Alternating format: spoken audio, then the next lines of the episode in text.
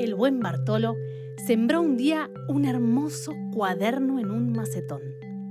Lo regó, lo puso al calor del sol y cuando menos se lo esperaba, trácate, brotó una planta tiernita con hojas de todos los colores.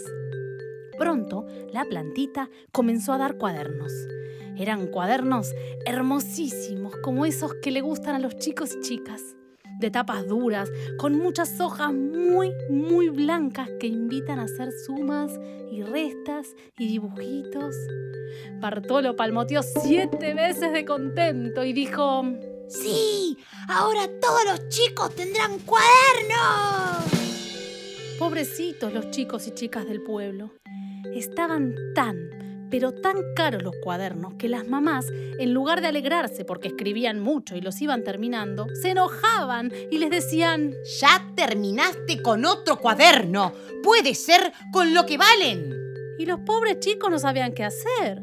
Bartolo salió a la calle y haciendo bocina con sus enormes manos de tierra gritó, Chicos, chicas, acá, vengan acá, acá, acá. Tengo cuadernos, cuadernos lindos para todos. El que quiera cuadernos nuevos, que venga acá. Sí, a ver mi planta de cuadernos. Sí, acá, acá. Una bandada de parloteos y murmullos llenó inmediatamente la casita del buen Bartolo y todos los chicos y chicas salieron saltando con un cuaderno nuevo debajo del brazo. Y así pasó. Cada vez que acababan uno, Bartolo les daba otro y ellos escribían y aprendían con muchísimo gusto. Pero una piedra muy dura vino a caer en medio de la felicidad de Bartolo el vendedor de cuadernos se enojó. Se enojó. Se enojó como no sé qué. Un día, fumando su largo cigarro, fue caminando pesadamente hasta la casa de Bartolo. Golpeó la puerta con sus manos llenas de anillos de oro. Bartolo. Le dijo con falsa sonrisa tabacada.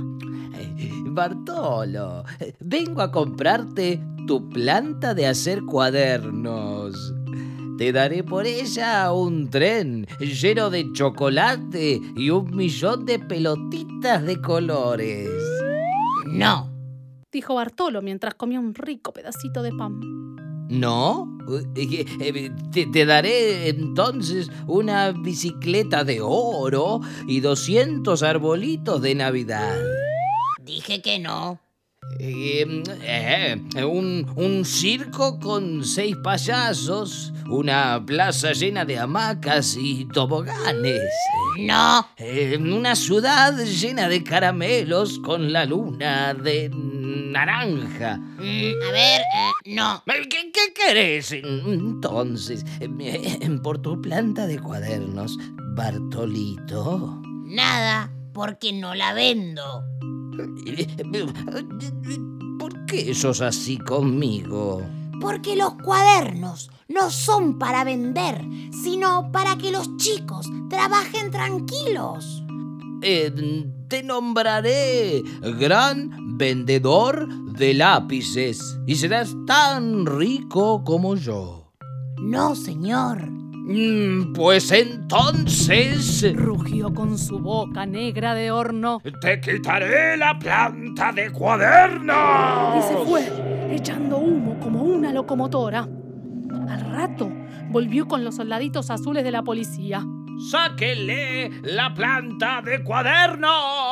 Ordenó. Los soldaditos azules iban a obedecerle cuando justo llegaron todos los chicos y todas las chicas silbando y gritando. Y también llegaron conejitos y pajaritos. Todos rodearon con grandes risas al vendedor de cuadernos y cantaron el arroz con leche.